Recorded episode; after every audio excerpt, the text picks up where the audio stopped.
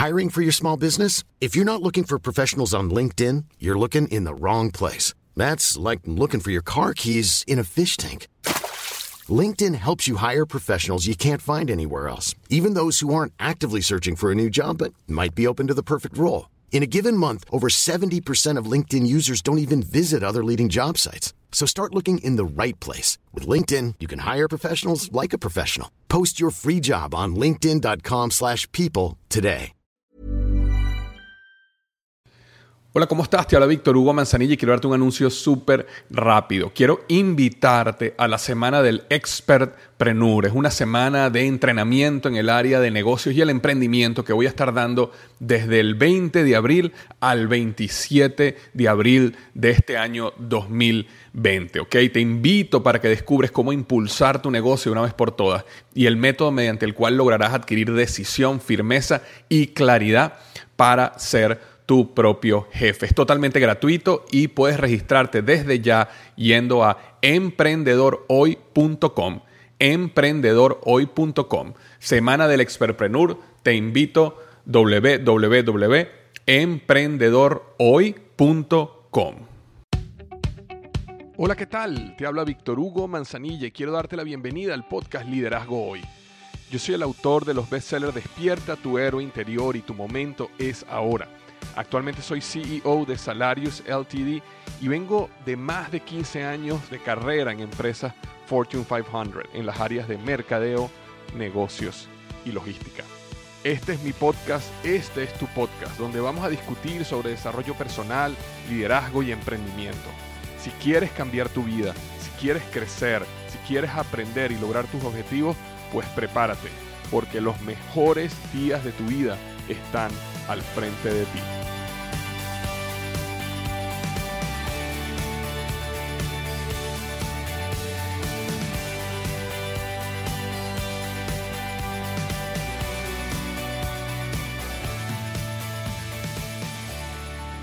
Hola, ¿qué tal? Bienvenido al episodio número 186 del podcast Liderazgo Hoy. Y hoy vamos a estar hablando del tema de cómo trabajar para un mal jefe. Cómo trabajar para un mal jefe. Hace ya varios años, creo que fue en el año 2013, había sacado un artículo que se llamaba Cómo trabajar para un mal jefe, incluyendo un podcast, un episodio del podcast. Sin embargo, por medio de una pregunta que recibí en Twitter, eh, cuando iba a dirigir a esa persona a ese artículo, dije, wow, hace muchos años que escribí ese artículo y he pasado por diferentes experiencias que creo que han hecho mejorar o madurar mi manera de ver esta situación específica. Entonces dije, déjame mejor hacer un episodio nuevo donde tome algunas cosas del artículo del episodio viejo que estoy todavía de acuerdo con eso y agregue cosas nuevas que a lo mejor me he dado cuenta en estos últimos años. Entonces, la pregunta que me dejó eh, en Twitter, me la dejó Franco Lacao, ese es el nombre, Franco Lacao, y decía, Víctor Hugo Manzanilla, o, VH Manzanilla, VH Manzanilla. Hola, Víctor Hugo, te propongo un tema para tu canal de podcast. ¿Cómo tratar a un jefe del que no te fías y del que depende tu carrera en la compañía? Aprovecho para felicitarte por tu canal. Un saludo, Frank. Bueno, Fran, muchísimas gracias por tu pregunta.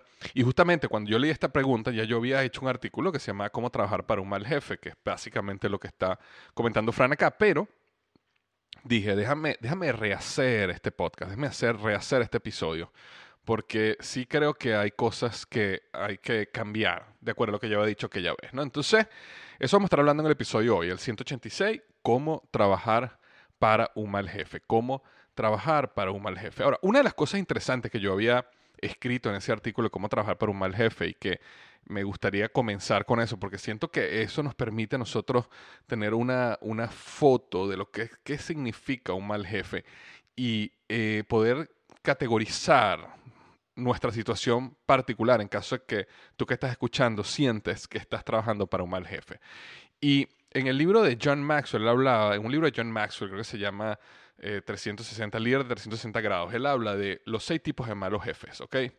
Y el primero de ellos es el jefe inseguro, ¿ok? El jefe inseguro, y todos hemos trabajado con alguien así, es aquella persona que siente que toda decisión necesita pasar por ellos y por su filtro egocentrista, ¿ok? Y la característica común de este tipo de líder es que cuando una persona en su equipo se desempeña muy bien, ellos tratan de frenarlo por temor a ser opacado. Entonces, eh, contrario a lo que un líder buen, bueno, real debería hacer, que es tratar de rodearse de personas mejores que él para crear un equipo de eh, profesionales y personas que sean muchísimo mejores que él, él trata de buscar personas mediocres, personas peores que él. Y cuando él coloca a una persona en su equipo que empieza a destacarse y a brillar, automáticamente la frena. La frena porque se siente inseguro, siente que esa persona puede reemplazarlo. Entonces ese es el primero, el jefe inseguro. El segundo es el jefe sin visión. Y esas son las personas que no tienen una visión, no tienen dirección, no les están dando una dirección al equipo. Entonces, como no dan dirección, no desarrollan pasión, porque la pasión nace de la visión. Eh, si alguna vez has tenido un jefe de esto que no tiene visión, es aquella persona que está constantemente cambiando de acuerdo a las circunstancias. Hoy te pide una cosa, mañana te pide otra, hoy vamos hacia el norte, mañana vamos hacia el noreste, hoy estamos haciendo esto de una manera, pero resulta que mañana queremos hacerlo de esta otra. Y es una persona que no tiene claridad y disciplina hacia dónde está yendo. Y eso crea, eso crea perdón, una gran confusión en la organización que eh, termina destruyendo la moral y la pasión de la organización, porque la gente no sabe hacia dónde está yendo. El número tres es el jefe incompetente. El jefe incompetente es aquella persona que es tal cual un incompetente, es decir, por alguna razón él ha llegado a ser tu jefe, por alguna razón él ha llegado a crecer en la organización, bien sea porque tuvo un golpe de suerte en algún momento, a lo mejor el negocio donde él estaba liderando estaba, que él estaba liderando estaba creciendo, no necesariamente por sus decisiones, pero constantemente pasa y muchas personas pasan que están en momentos de suerte donde la organización está creciendo, los resultados se están dando y esa persona aún siendo incompetente, aún sin entender eh, los procesos, la organización, aún sin tener experticia de lo que él hace, llega a crecer y llega a ser ascendido, llega a ser promovido y llega a ser un jefe. Sin embargo, este, cuando el líder es incompetente, eso también destruye la moral de la organización. ¿Por qué? Porque empieza a suceder que lo que el líder te pide hacer es lo incorrecto. ¿Por qué? Porque es incompetente. Y esto no quiere decir que algún líder alguna vez se, vaya a equivocar. Por supuesto que todos como líderes nos vamos a equivocar, pero cuando una persona es incompetente, no entiende el negocio, o no entiende la política de la organización o no entiende la dirección, aunque te pida cosas, cuando tú las haces y a lo mejor le presentan al vicepresidente, entonces todo está mal. Y te das cuenta que todo está mal no porque tú lo hiciste mal, sino porque tu jefe te dio una dirección incorrecta. Y ese es el gran problema que tiene el jefe incompetente.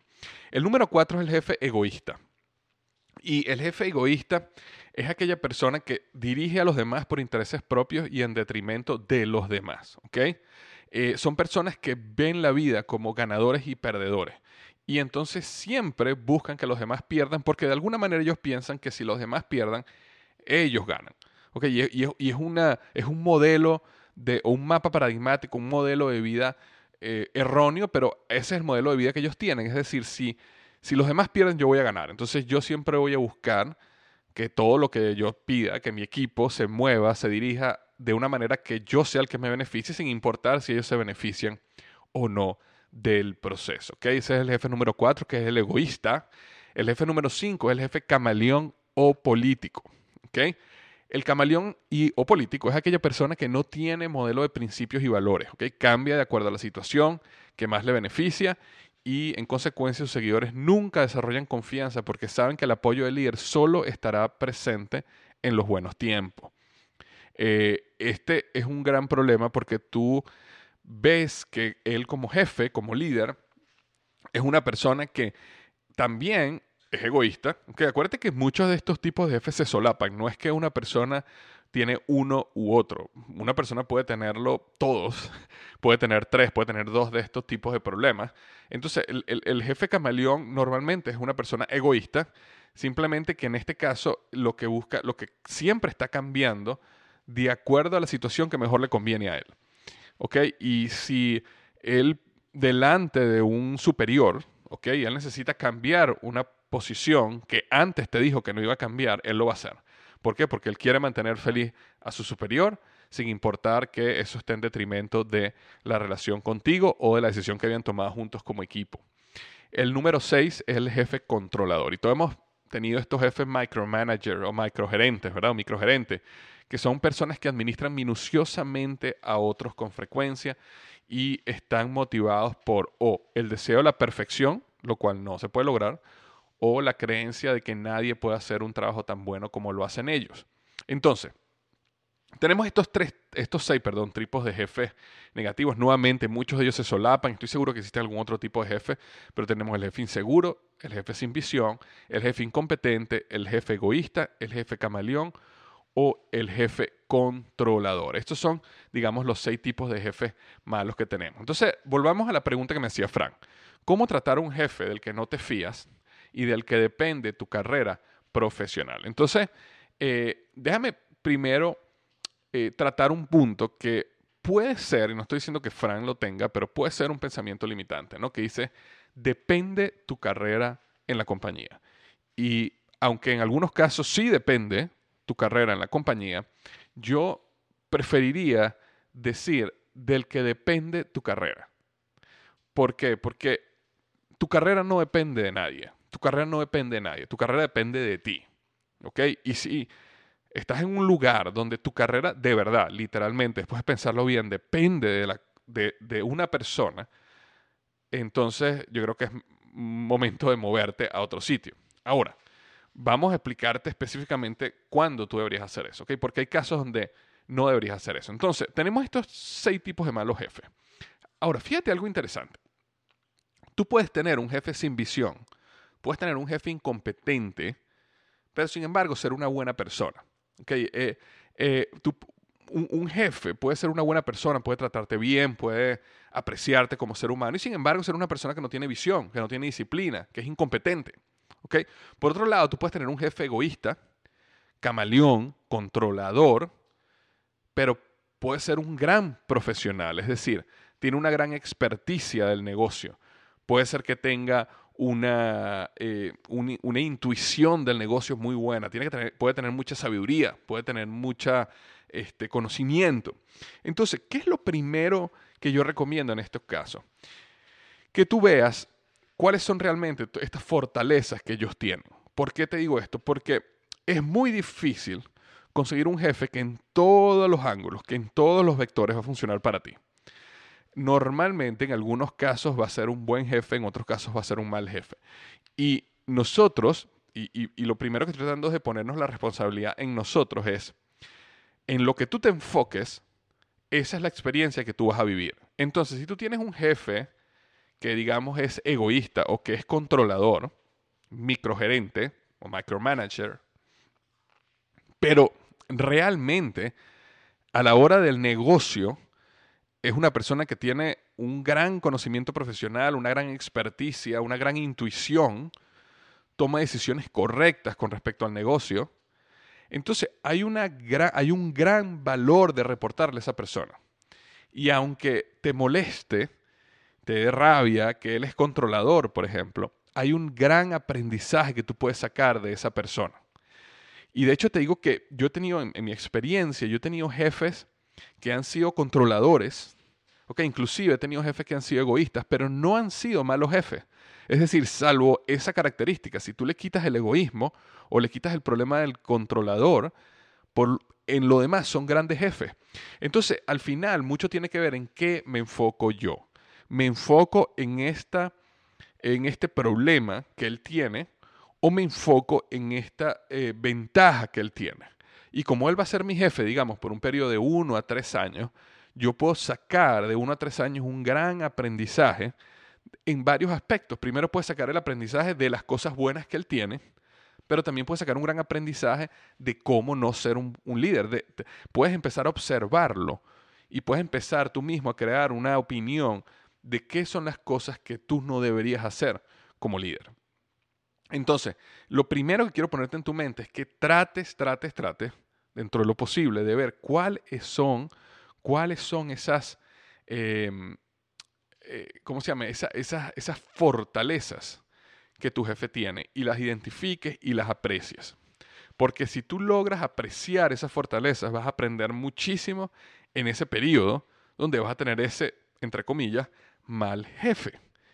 Ahora, tú puedes tener un muy buen jefe y lo he visto constantemente. Hay personas que tienen un muy buen jefe, pero obviamente el jefe tiene ciertas debilidades y se enfocan tanto en las debilidades del jefe que no aprovechan toda la experiencia, por ejemplo, profesional que él puede tener eh, o ella puede tener, que no aprovechan todas las otras cosas positivas que esa persona les puede dar. Porque eh, al final es un paquete, es un conjunto de cosas. Hay jefes que son flexibles, ¿ok? Hay jefes que son micromanagers. Hay jefes que son eh, que, que, todo tiene que estar a tiempo. Hay jefes que no les importa si las cosas están un poco tarde. Hay jefes que te reconocen, hay jefes que nunca te reconocen, pero son muy buenos en otros aspectos. Entonces, por eso es importante que uno, primero que todo, trate de ver si existen fortalezas, que seguramente los hay, seguramente las hay, en tu jefe y trates de aprender de esas fortalezas, trata de aprovecharte de tu jefe en ese aspecto y aprender lo que puedas aprender, tanto lo bueno como lo malo, para que no lo repita. Entonces, eso es lo primero que te, podría recomendar. Este, la segunda pregunta que tú debes hacerte tiene que ver con, digamos que la situación de tu jefe es grave, ¿ok? Digamos que de verdad hay muy pocas cosas que tú puedes realmente aprender de ella o de él. Digamos que es como como dice Frank, que no confías en esa persona, pero tu carrera en la compañía depende de él, digamos que estás ya en un momento más crítico. Entonces yo, yo me hago esta pregunta. ¿Es un problema de mi jefe o es un problema cultural? Porque eso es importante responderlo. ¿Es un problema cultural de la empresa o es un problema de mi jefe? Porque si es un problema cultural, digamos que la organización es una organización tóxica, como ya hablaba en el podcast, algunos podcasts anteriores hablaba de eh, cómo, cómo mantenerte una organización tóxica o cómo transformar una organización tóxica, que la respuesta era, mira, si la organización, si la cultura de la organización es que es tóxica, si la cultura de la organización es incompetente, si la cultura de la organización es este, tramposa, camaleónica, entonces tú tienes que irte, tienes que moverte, porque los cambios organizacionales normalmente vienen de arriba hacia abajo, es muy difícil hacer un cambio de cultura organizacional de abajo hacia arriba. Entonces, si el problema es cultural, y esa es una pregunta súper importante hacerte, ¿ok? Porque eso lo que te permite ver es si yo, si a mí me cambiara mi jefe, todo cambiaría, o realmente estoy en una organización donde culturalmente hay un problema grave. Ahora, digamos que no es un problema cultural, digamos que hay muchas personas en la organización que tú admiras, digamos que los dueños de la compañía o los líderes de la compañía tú los admiras o tienen eh, rasgos para ser admirados, digamos que la compañía está en una buena dirección, sin embargo está este individuo que realmente está haciendo la vida imposible. Entonces, eh, hay varias, varias preguntas, varios pasos que puedes dar. ¿no? Lo primero que yo recomiendo es trata de moverte dentro de la organización, dentro de la misma organización, a reportarle a otra persona. ¿Ok? Em, otra pregunta, otra, otra, otra cosa que puedes hacer es hacerte la pregunta es, bueno, ¿cuánto tiempo normalmente va a durar mi jefe siendo mi jefe? Porque hay organizaciones, como yo comentaba antes, que las personas la rotan cada dos años. Entonces puede ser que tú digas, bueno, ya tengo un año trabajando con él, déjame simplemente aguantar. Voy a aguantar un año más, me voy a aguantar esta situación y este, vendrá otro jefe. Y entonces, bueno, me la jugaré en ese segundo jefe. La tercera es, genera alianzas en múltiples direcciones. Y este es uno de, las, de los consejos más fuertes que te puedo dar si tú estás pasando por una situación así. Genera alianzas en múltiples direcciones. ¿Cómo tú generas alianzas en múltiples direcciones? Te explico. Digamos que tu jefe es un gerente. Digamos que es un gerente de departamento. Entonces, lo que primero que tú tienes que hacer es empezar a buscar quiénes son los colegas de mi jefe, quiénes son los otros gerentes de departamento o superiores digamos, directores, digamos, este vicepresidente, y empieza intencionalmente a buscar relaciones con ellos y buscar un sistema de, eh, digamos, como si fueran tus mentores. Ahora, no tiene que ser algo tan formal como que yo quiero que seas tú mi mentor, es simplemente poder empezar a generar alianzas, es decir, empezarte a tomar un café con ellos, comer de vez en cuando con ellos, este, contarles un poco lo que tú estás haciendo, empezar a protegerte porque normalmente como sucede en esta, eh, eh, estas situaciones es que si en algún momento tu jefe quisiera mm, dañarte, eh, si tú estás solo o sola, es muy fácil que él simplemente abra un caso y ya, y se acabe. Sin embargo, si tú has generado alianzas importantes en personas que sean colegas de tu jefe o superiores, no, no que sean su superior, sino que sean personas que están a niveles más altos que él. Digamos, si él es un gerente de departamento, que tú tengas relaciones con dos o tres directores o un vicepresidente y que esas personas te conozcan, te conozcan por nombre y apellido, sepan en qué tú estás trabajando, no es que vas a ir a chismearle de tu jefe. Ese no es el objetivo. Tú vas a ir allá a mostrar lo que tú estás haciendo, en qué tú estás agregando valor, a pedirle consejos, es decir, como si fuera un mentor tuyo, y que ellos sepan todo lo que está pasando, para que si llega un momento crítico donde las cosas se van abajo, tú tengas un equipo de personas que puedan luchar y abogar por ti porque te conocen. Eh, uno de los grandes errores que yo veo es que muchas veces las personas no generan esta red de contactos en la organización, no generan esta que al final se transforma como en una barrera que te protege del mal, específicamente si tienes un mal jefe. ¿Por qué? Porque te va a pasar. Yo, yo he tenido casos, no muchos, pero he tenido un par de casos de jefes malos, malos, tóxicos, incompetentes, ¿ok? Eh, pero que a la vez eran incompetentes y que eran, em, y que eran, ¿cómo sería? Este, lo primero que había dicho aquí, inseguros, ¿ok? Que eran inseguros, llegaron a un momento donde querían dañarme, pero gracias a la red de contactos que yo había hecho, no solo con superiores y, colegas, sino también con recursos humanos, eh, les fue imposible. Les fue imposible porque ellos sabían la verdad. ¿Ok? Ellos sabían la verdad. Eh, pero tienes que hacerlo sabiamente. Entonces, lo mejor, y esto, y esto, ojo, y este consejo de generar alianzas en múltiples direcciones es un consejo que te doy en todo momento. Así, así tu jefe sea una maravilla. Siempre genera alianzas, pero si estás en una situación donde ahorita tu jefe es, tóxico, es negativo, es una, estás en una mala situación, más aún tienes que generar estas alianzas si te quieres proteger. Y como dije ahorita, quizás otro punto adicional es involucrar recursos humanos de ser necesario hay muchas organizaciones, y yo estaba, bueno, tanto cuando estaba en Procter Gamble, cuando estaba en Office Depot, habían procesos muy seguros donde tú podías ir a recursos humanos y decir, mira, estoy enfrentando esta situación. Y la situación que estoy enfrentando es que mi jefe, ¿ok? Eh, me está dando dirección que está, porque no vas a decir que tu jefe es un incompetente, no vas a usar esas palabras, pero puedes decir, mi jefe me está dando dirección a hacer ciertas cosas que está todo el tiempo en contra de la dirección que está dando el jefe de mi jefe. Y entonces estamos empezando a tener problemas porque yo me estoy empezando a dañar mi imagen cuando yo no soy la persona que está dando esta dirección. O digamos, el nivel de microgerencia, micromanagement de mi jefe me tiene agotado o agotada. ¿Ok? O mi jefe cambia de posición constantemente. Sea lo que sea el problema, tú puedes hablarlo con recursos humanos y si Recursos Humanos es una organización en tu empresa suficientemente seria y con procesos suficientemente buenos, ellos pueden empezar a ayudarte a manejar la situación, ¿ok? Porque ellos tienen procesos donde ellos pueden ir a tu jefe de una manera, eh, de una manera que sea, que, te, que protejan tu identidad y protejan tus comentarios y pueden empezar a trabajar con esa persona para ayudarla a cambiar esos problemas y, por lo menos generarle conciencia que existen esos problemas en la organización. Entonces, recursos humanos puede ser una mano derecha para ti en estos casos si lo manejas correctamente. Entonces, yo, yo creo que es importante entender de que eso así. Ahora, si el problema es cultural, entonces muévete de la organización, muévete de la empresa. Pero no pienses nunca, como me escribía Frank ahorita, que depende tu carrera. Tu carrera no depende de nadie, sino de ti mismo. Tu carrera depende de ti mismo. Si tú quieres crecer y ser ascendido y en tu organización no existe un plan donde claramente tú sepas cuándo y cómo vas a ser ascendido, entonces muévete de organización. Cambia de trabajo, pero está en tus manos. ¿Okay? Ahora, no estoy diciendo en, todas las organizaciones donde yo he estado, en ningún lugar me han dicho a mí, tú vas a ser ascendido en tal momento. Pero sin embargo, sí había un plan. Yo sí sabía que estábamos trabajando en ello. Yo sí sabía que yo tenía claro cuáles eran las habilidades y las fortalezas, las habilidades, perdón, que yo tenía que desarrollar para estar listo al siguiente nivel. Y yo sabía que ese era el camino.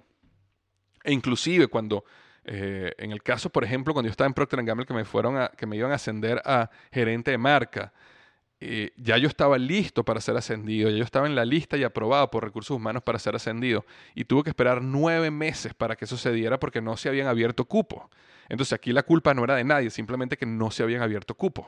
Y simplemente, bueno, ahí tú decides, o te vas a otra empresa y te ascienden y te vas con el puesto que tú quieres, o esperas tus nueve meses hasta que te asciendan. Y yo decidí en ese momento esperar. Eh, pero es importante que, o sea, para mí era importante que había un plan. Yo estaba claro que había un plan. Yo estaba claro y mi jefe y recursos humanos eran súper transparentes conmigo. Mira, esta es la situación. Tú estás aquí en esta lista. No se han abierto cupos. En el momento que se abre un cupo, tú eres el primero. Y bueno, hubo que esperar tres meses, nueve meses, perdón. Hubo que esperar nueve meses. No hay problema, pero había un plan. Ahora, yo siempre sentí que la carrera, mi carrera, estaba en mis manos.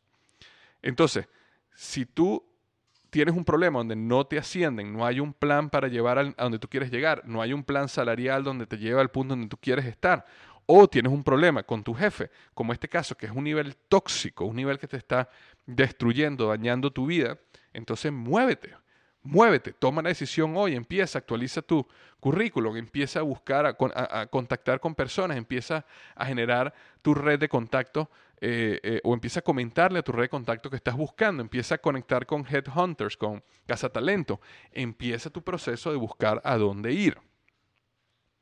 Ahora, por otro lado, puedes, como te dije al principio, aprender de las fortalezas de él, esperar, darte el tiempo y a lo mejor las cosas van a mejorar. Entre otras de las cosas que yo había hablado en ese artículo hace tiempo, del 2013, que yo siento que vale la pena volver a mencionar, aparte de identificar y apreciar las fortalezas de tu jefe, em, una, una, de las cosas importantes es que aunque no te lleves bien con tu jefe, tú siempre puedes buscar volverte indispensable hacia tu jefe agregando valor. Siempre agregando valor. Es decir, tu labor siempre es agregar valor. Independientemente de la situación que tú tengas con tu jefe, tu valor, tu, lo que tú tienes que hacer es siempre agregar valor. Siempre agregar valor. Siempre agregar valor. Y si tu jefe tiene em, debilidades muy claras, tú puedes complementar esas debilidades. Y eso puede generar un tremendo equipo. Si tu jefe no es un jefe inseguro, si tu jefe es un jefe inseguro, no, esto no, no te va a ir bien porque él va a empezar a bloquearte y a dañarte porque tú estás llenando un vacío que él debería llenar, pero no puede llenar. Ahora, puede ser que si tu jefe no es una persona insegura, que tú puedas complementar esas debilidades que él tiene y más bien ayudarle a crecer. Y otra de las maneras que yo también había aplicado en el pasado y que funciona muy bien es mostrarle sabiamente recursos de liderazgo. Y cuando yo digo sabiamente, no es que te vas a parar a tu jefe y le vas a decir, mira, yo te recomiendo que leas este libro porque eres una persona insegura, porque eso no te va a ir bien, ¿verdad? Sin embargo, tú sí puedes, digamos, decirle a tu jefe, ¿sabes qué? Quisiera eh, que todo el equipo viéramos un curso sobre liderazgo un video sobre liderazgo que conseguí que me pareció magnífico. ¿Qué te parece si en la reunión de staff de la semana que viene tú me das unos 25 minutos y presentamos este video y lo discutimos? Y entonces te preparas para el staff de la reunión, tomas tus 25 minutos, presentas un video y comentas sobre el video. No lo estás dirigiendo directamente a tu jefe, pero es un video sobre liderazgo. Y entonces empieza, puedes empezar a abrir la conversación donde esos recursos que le empiezan a llegar a tu jefe lo pueden empezar a ayudar a generar conciencia de dónde están sus debilidades y cómo uno quiere ayudarlo a cambiarla. Entonces, eso es algo que uno puede hacer también, no, solo, no, no necesariamente tiene que ser una reunión donde tú presentes un video, puede ser que tú le mandes un email a todo el equipo con un artículo interesante que quieres compartir, Todas esas cosas las puedes hacer. Lo importante es que tienes que hacerlo sabiamente, sabiamente. No puedes llegar directamente y decirle a él, oye jefe, leas este artículo porque inmediatamente él va a sentir que lo estás atacando. Entonces ahí es donde viene este proceso de sabiduría. Pero al final de todo, si hay algo que te puedo dejar este podcast, es que este proceso de lucha frente a un líder, bien sea que sea incompetente, inseguro, sin visión, egoísta, camaleón, controlador, este proceso que tú te estás enfrentando a un mal líder es un proceso que si tú lo tomas del ángulo correcto te va a servir, te va a servir perdón, para crecer profundamente, para madurar, para crecer, para desarrollar tu carácter. Porque es importante entender que el proceso de crecimiento profesional es muy fuerte, es muy duro. No, no pienses que crecer profesionalmente desde niveles de supervisor a niveles de vicepresidente, ah, es un camino que, de rosas y que todo el mundo va a ser un gran líder y todo el mundo te va a apoyar. Hay momentos donde va a pasar eso y vas a tener años que van a ser una maravilla. Vas a, vas a poder apreciar más a los buenos jefes y a los buenos líderes cuando pases por los malos. Entonces siempre pasar por un mal jefe va a ayudarte a ti a crecer como ser humano, crecer como profesional. Y si lo ves de ese ángulo, si lo ves del ángulo, como dice Anthony Robbins, no es que la vida me está pasando a mí, sino la, la vida me está pasando, o la vida está pasando para mí, para yo crecer, para yo aprender, para yo desarrollarme, vas a poderlo ver con un mejor ángulo y vas a poder desarrollar tus habilidades de liderazgo a un nivel mucho más fuerte, tus habilidades de influencia muchísimo mejor. Vas a, emprender, vas a aprender realmente lo que se llama influir hacia arriba, porque te ves forzado a aprender a influir en un mal jefe. Y esas son habilidades que tú puedes aprender la teoría en un libro. Y no tengo nada malo en aprender la teoría en un libro, pero la teoría no es la práctica. No hay nada como enfrentarte a un mal jefe y aprender a cómo influir en él aprender cómo entrarle por un lado, aprender a conocer cuáles son las cosas que, lo, que influyen, que lo afectan y cómo tú puedes utilizarlas para el beneficio de ambos. Y todo eso es un proceso de desarrollo magnífico que te puede pasar a ti como profesional si, si lo ves desde ese ángulo. Ahora, si te enfocas solo en lo malo y la mala suerte que estás teniendo y por qué me tocó a mí esta persona, entonces no vas a aprender nada. No vas a aprender nada, vas a estar amargado o amargada y vas a pasar del proceso vas a pasar por todo este proceso sin ningún aprendizaje. Entonces yo estoy seguro que tú vas a escoger la primera, estoy seguro que vas a aprender lo máximo que puedas y estoy seguro que si al final, si al final no hay solución, tú vas a entender que tu carrera no depende de absolutamente nadie, sino de ti. Muchísimas gracias, espero que te haya ayudado este episodio y recuerda que los mejores días de tu vida están al frente de ti.